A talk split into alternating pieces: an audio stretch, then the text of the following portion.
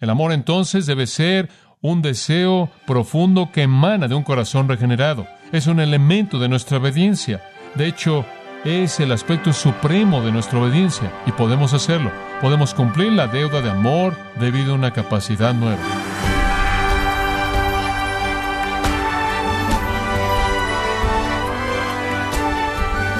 Le damos las gracias por acompañarnos en su programa Gracias a vosotros con el pastor John MacArthur. Cuando muchos juegan la asociación de imágenes, al escuchar la palabra de amor, piensan en el día de San Valentín. Yo le pregunto, cuando usted piensa en la palabra amor, ¿qué principios bíblicos vienen a su mente? Hoy John MacArthur nos muestra de qué se trata el amor verdadero que debemos practicar como parte de la serie Ama sin importar nada, aquí en gracia a vosotros. Abramos nuestras Biblias en Romanos capítulo 13. Es una sección maravillosa, maravillosa, una que estoy seguro si usted es un estudiante de la Escritura, lo ha leído muchas veces, la ha meditado y quizás la ha enseñado, compartido con otros. Gran verdad. Romanos capítulo 13, versículos 8 al 10. Comenzando en el versículo 8. No debáis a nadie nada, sino el amaros unos a otros. Porque el que ama al prójimo ha cumplido la ley. Porque no cometeréis adulterio, no matarás, no hurtarás, no codiciarás.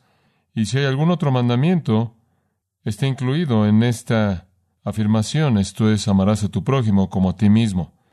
El amor no hace mal al prójimo, por tanto el amor es el cumplimiento de la ley. No deba a nadie nada que usted tiene la obligación de pagar. Pero, versículo 8, el amaros unos a otros. En otras palabras, la única deuda que usted siempre tiene es que el amor. Esa es una deuda que usted constantemente debe, usted constantemente paga y usted nunca acaba de pagar. Usted debe amor, usted debe amor, usted paga amor, usted todavía debe amor. Usted pasa su vida entera pagándolo y nunca acaba de pagarlo. Esto es algo que le debemos a todo mundo en la sociedad, le debemos a todo mundo que nos rodea. Esto es algo que caracteriza nuestra vida, como Juan 13, 34 y 35. Por esto conocerán todos los hombres que son mis discípulos si os amáis unos a otros, ¿verdad? Debemos ser marcados por el amor. En Primera de Juan es la característica misma de un cristiano. Capítulo 2, versículo 10. El que ama a su hermano permanece en luz. Jesús presentó esto de manera clara en su ministerio repetidamente, conforme llamó a sus discípulos y a la gente que escuchaba sus mensajes a amar. Amad a vuestros enemigos, dijo él. Amad a vuestros enemigos, Mateo 5, 44. Orad por aquellos que os tratan mal y os persiguen para que seáis hijos de vuestro Padre que está en los cielos. En otras palabras, su Padre que está en los cielos es el que ama a sus enemigos, ustedes ámenlos también. Ámenlos también. Sean distintivos conforme son marcados por el amor. Ahora, ¿qué es el amor? ¿Cómo demuestra usted amor? ¿Es una emoción? ¿Es un sentimiento espiritual? ¿Es un sentimiento cálido? ¿Qué es el amor? Bueno, permítame explicar lo que es bíblicamente y únicamente lo voy a explicar brevemente. El amor, en primer lugar, es enseñar a otros la verdad de Dios. Eso en sí mismo, creo yo, es un elemento sumamente importante del amor. Pablo en 2 Corintios capítulo 6 habla de todas las cosas con las que él está comprometido, todas las cosas que él ha hecho por los corintios. Él ha venido a ellos, ha pasado por todo tipo de luchas, encarcelamientos, tumultos, labores, desvelos, ayunos, versículo 5, versículo 6, pureza por conocimiento, por perseverancia, por bondad, por el Espíritu Santo, por amor genuino, por verdad, por palabra de verdad, por el poder de Dios, por la armadura de justicia, a diestra y a siniestra, lo que lo clave que quiero que vea es que él vino por conocimiento, por la palabra de verdad. El amor es cuestión de enseñar la verdad, el amor es cuestión de expresar la verdad, el amor es decir lo que tiene que ser dicho a partir de la palabra de Dios. Es Efesios 4 en donde dice, hablando la verdad en amor, hablando la verdad en amor. Yo creo que el amor involucra enseñarle a otros lo que necesita ser enseñado. No es un sentimiento, es un acto. En segundo lugar, involucra ministrar a las necesidades de otros, ministrar a las necesidades de otros. No solo es darles hechos es darles asistencia personal, ayuda personal. En Hebreos 6:10, Dios no es injusto para olvidar vuestro trabajo y labor de amor. ¿Y qué es eso? Que aquello que habéis mostrado hacia su nombre, al ministrarle a los santos y ministran. Su labor de amor y su trabajo de amor es un ministerio a las necesidades de los santos. Es un acto, no un sentimiento. Es un verbo, no un nombre, no un sustantivo, en su forma más pura. Entonces, amor es enseñarle a otros lo que necesitan saber, es llegar a ellos por la palabra de Dios y por conocimiento, es venir a ellos en ministerio. En tercer lugar, yo creo que el amor es servirse unos a otros de una manera que hace que crezcan debido a su conducta cuidadosa. En otras palabras, poner un ejemplo. El amor pone un ejemplo. El amor pone un ejemplo positivo de vida espiritual para que la gente pueda crecer de ese ejemplo. Pablo le escribe a los Gálatas que están en necesidad de este mensaje y él dice, hermanos, han sido llamados a la libertad, hermanos, han sido llamados a libertad.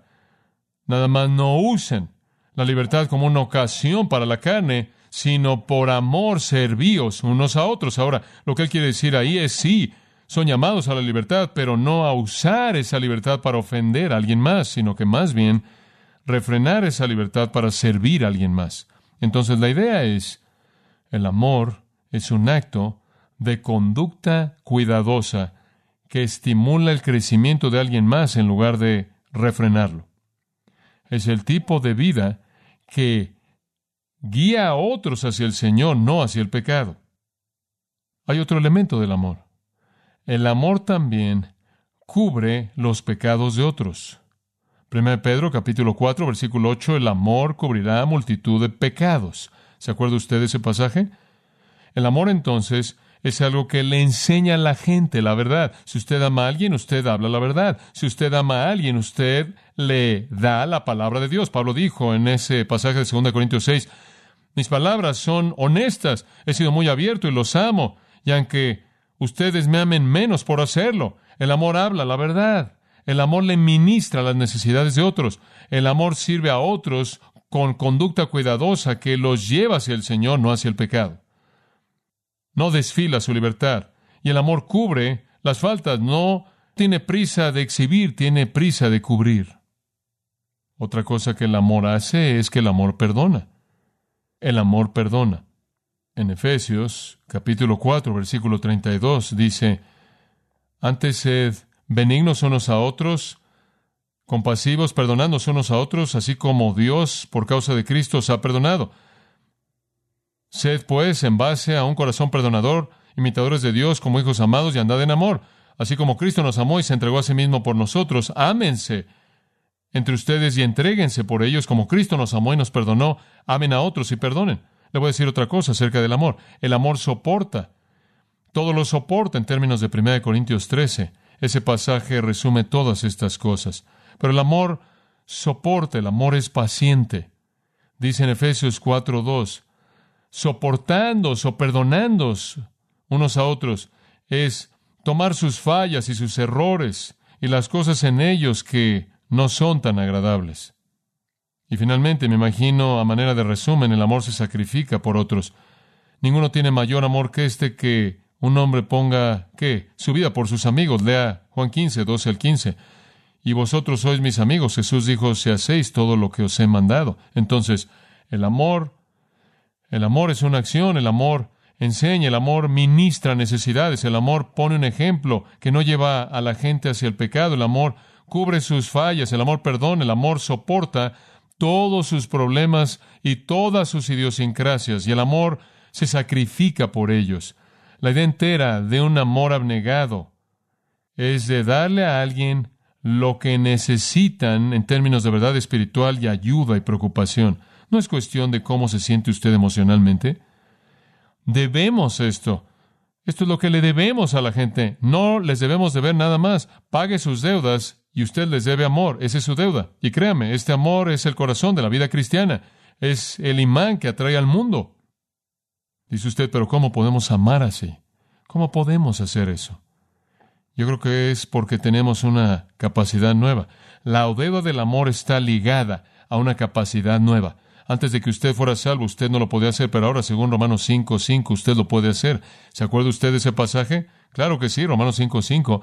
La esperanza no avergüenza, porque el amor de Dios ha sido derramado en nuestros corazones por el Espíritu Santo que nos ha sido dado. ¿Cómo podemos amar así entonces? Porque el amor de Dios es qué? Derramado en nuestros corazones. Tenemos una nueva capacidad, tenemos un nuevo recurso para amar como debemos amar para amar como Epafrodito amó, quien amó tanto que sirvió a Pablo, y él sirvió a la iglesia y él sirvió al Señor hasta que casi lo mató. ¿Cómo podemos amar así? Porque el amor de Dios es derramado, eso significa derramado abundantemente, más que suficiente. Un amor más allá de la descripción nos es concedido. Ese amor de Dios se vuelve el pozo del que extraemos cuando queremos amar al darle a otros. Alguien haría la pregunta, yo mismo la hice, bueno, ¿debo ser obediente? Parte de esa obediencia es, es que tengo una deuda de amor y debo amar a todo mundo. Para amar a todo mundo tengo que tener un amor sobrenatural. Dios me da ese amor sobrenatural. Eso se vuelve el pozo del cual saco la cubeta. Ahora, ¿cómo bajo la cubeta? ¿Cómo aprovecho eso? Permítame ver si puedo darle una pequeña lista que quizás podría escribir. Creo que hay varias, una serie de varios elementos. En primer lugar, es importante que usted entienda el recurso. Usted tiene que saber que el pozo está ahí, ¿verdad? En primer lugar, entiende el recurso. Está ahí, está disponible. ¿Se acuerda usted de Efesios 3, la oración de Pablo? Que usted pueda comprender, ¿conoce ese Efesios 3, 18? Para que podáis comprender con todos los santos cuál es la amplitud y profundidad y amplitud y que conozcáis el amor de Cristo que sobrepasa qué? Conocimiento. Lo primero es que usted tiene que comprender lo que está disponible y darse cuenta de que hay amor para cualquier experiencia, hay amor para toda ocasión. El pozo es más que suficiente. Entonces, en primer lugar, usted lo entiende. Usted entiende el recurso y usted toma ese recurso y lo hace de usted por fe. Sí, Señor, sí, Dios, el amor está ahí y ese es el amor que necesito para esa persona, y esa persona, y esa persona, y esa persona, y esa persona, quien sea. En primer lugar, usted entiende el recurso. En segundo lugar, se somete al Espíritu Santo.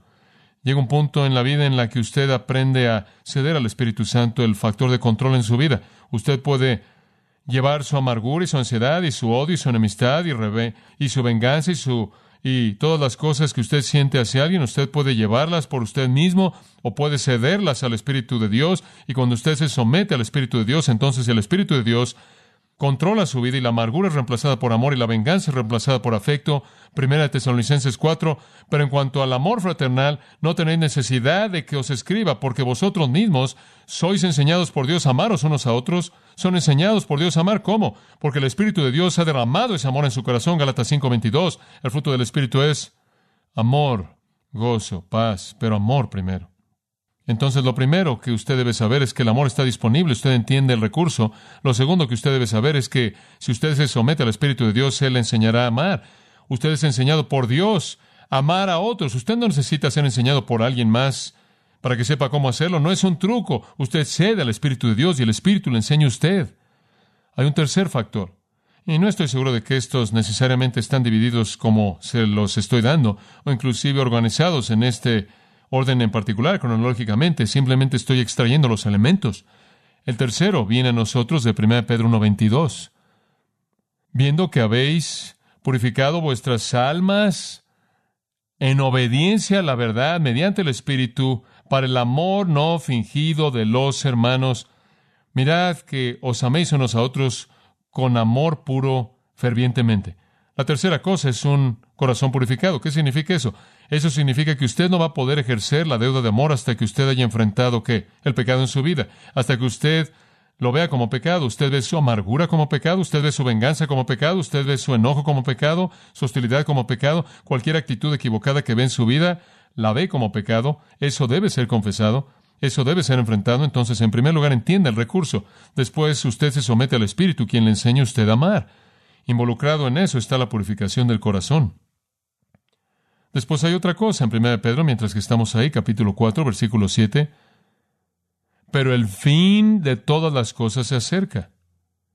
Por tanto, sed sobrios y velad que en oración y sobre todas las cosas tened amor ferviente entre vosotros, porque el amor cubrirá multitud de pecados. Él nos indica que hay una cosa clave para buscar el amor, y es esta.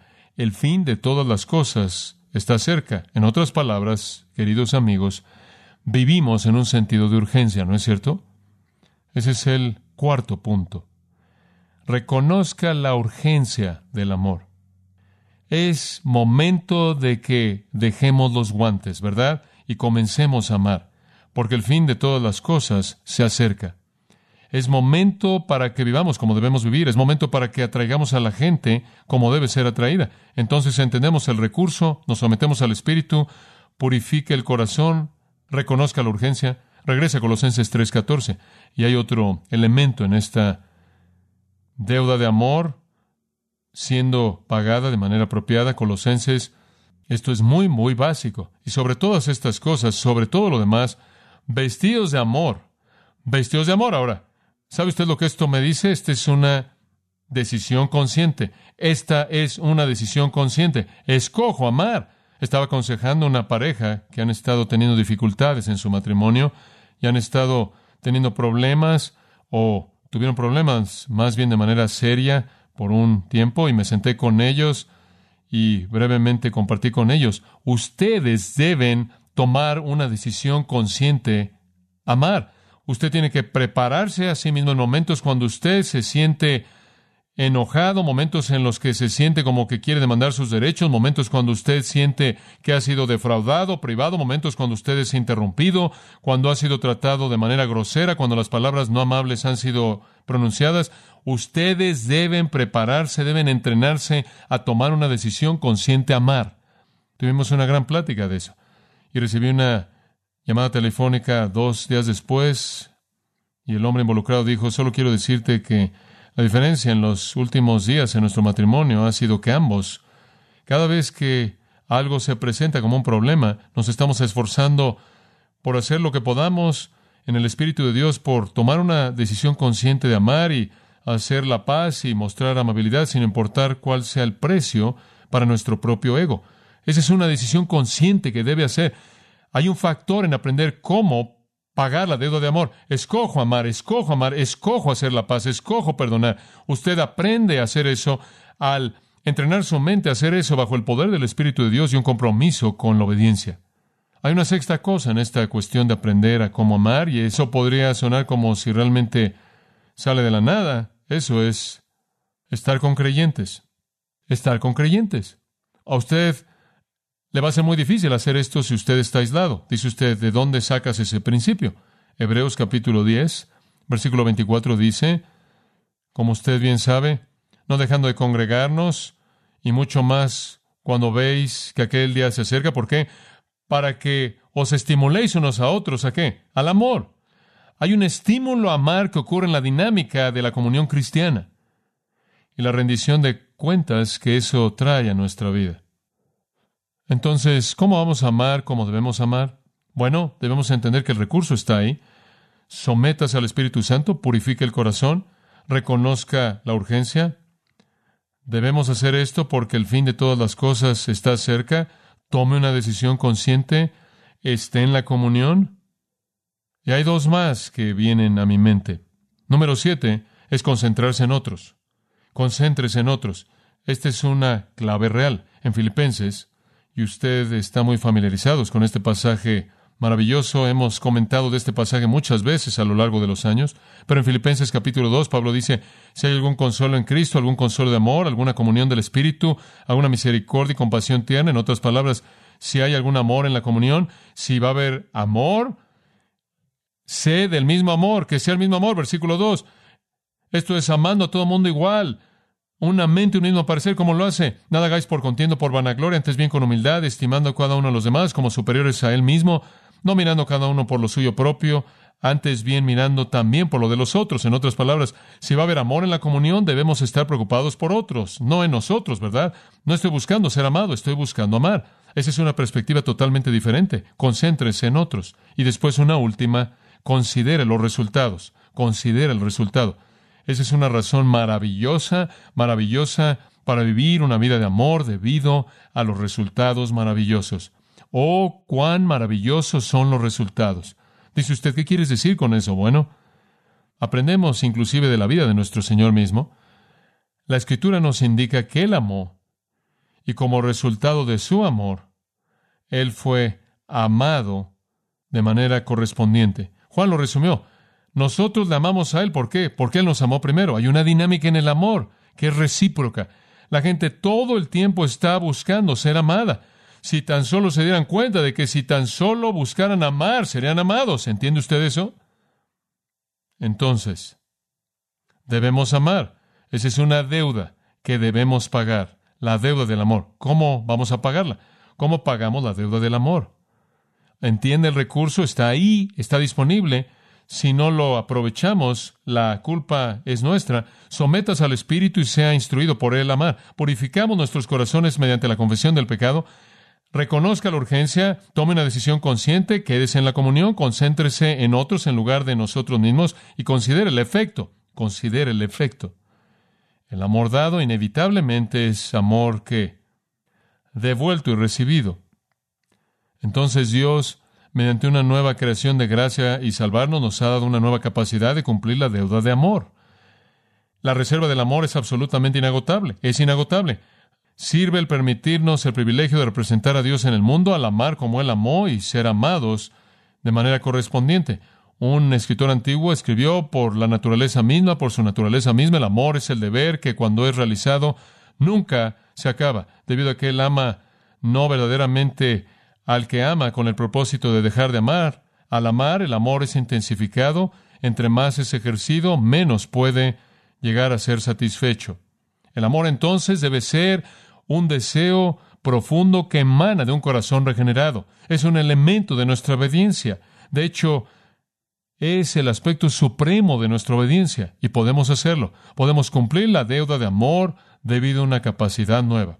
Ahora, esto simplemente nos mete al pasaje, pero no voy a tomar el tiempo para seguir. Vamos a hacer eso en dos semanas. Pero quiero terminar con algo que quiero que usted considere de una manera pragmática. Muy bien. Dice usted, bueno, ¿cómo voy a comenzar? Quiero pagar la deuda que debo, la deuda del amor. ¿Qué debo hacer? Permítame sugerir algunas cosas. Muy bien. Mañana. Muy bien. Todo esto es para mañana. Esta es su tarea. Mañana. ¿Está listo? Escuche cuidadosamente. Arregle una disputa. Busque a un amigo olvidado. Llámele a ese amigo. Reemplace una sospecha con una confianza. Reemplace una sospecha con una confianza. Deje que una amargura del pasado muera por el poder de Dios. Ore por un enemigo. Cualquier enemigo. Escoja uno de la lista. No sé qué tan larga es su lista. Escoja uno. O oh, aquí hay una buena. Envíele un cheque a alguien que usted sabe que tiene una necesidad. Y después, finalmente, pídale a Dios que le ayude a amar como Jesús amó. Oremos juntos. Tenemos una deuda de amor, Padre, sabemos eso. Deseamos de la profundidad de nuestro corazón pagar esa deuda. Eso es parte de nuestra obediencia. De hecho, realmente es el resumen de nuestra obediencia porque en el amor la ley entera es cumplida. Reconocemos que podemos amar porque tenemos el recurso. Está ahí. Ha sido derramado. Está en la profundidad de nuestro ser. Queremos amar de esa manera. Ayúdanos a tomar esos pasos necesarios para amar y reconocer que el amor es servicio abnegado para aquellos que nos rodean, que tienen necesidad. Ayúdanos en los días venideros a practicar estas cosas que son maneras prácticas en las que podemos demostrar nuestro amor. Agrádate con la manera en la que pagamos nuestras deudas, no debiendo a ningún hombre nada, sino debiendo a todo mundo amor, siempre pagando y siempre debiendo, para que el mundo pueda saber que te pertenecemos a ti por nuestro amor, y para que se vean atraídos por ese amor al único que puede salvarlos, aquel en cuyo nombre oramos, nuestro Señor Jesucristo. Amén.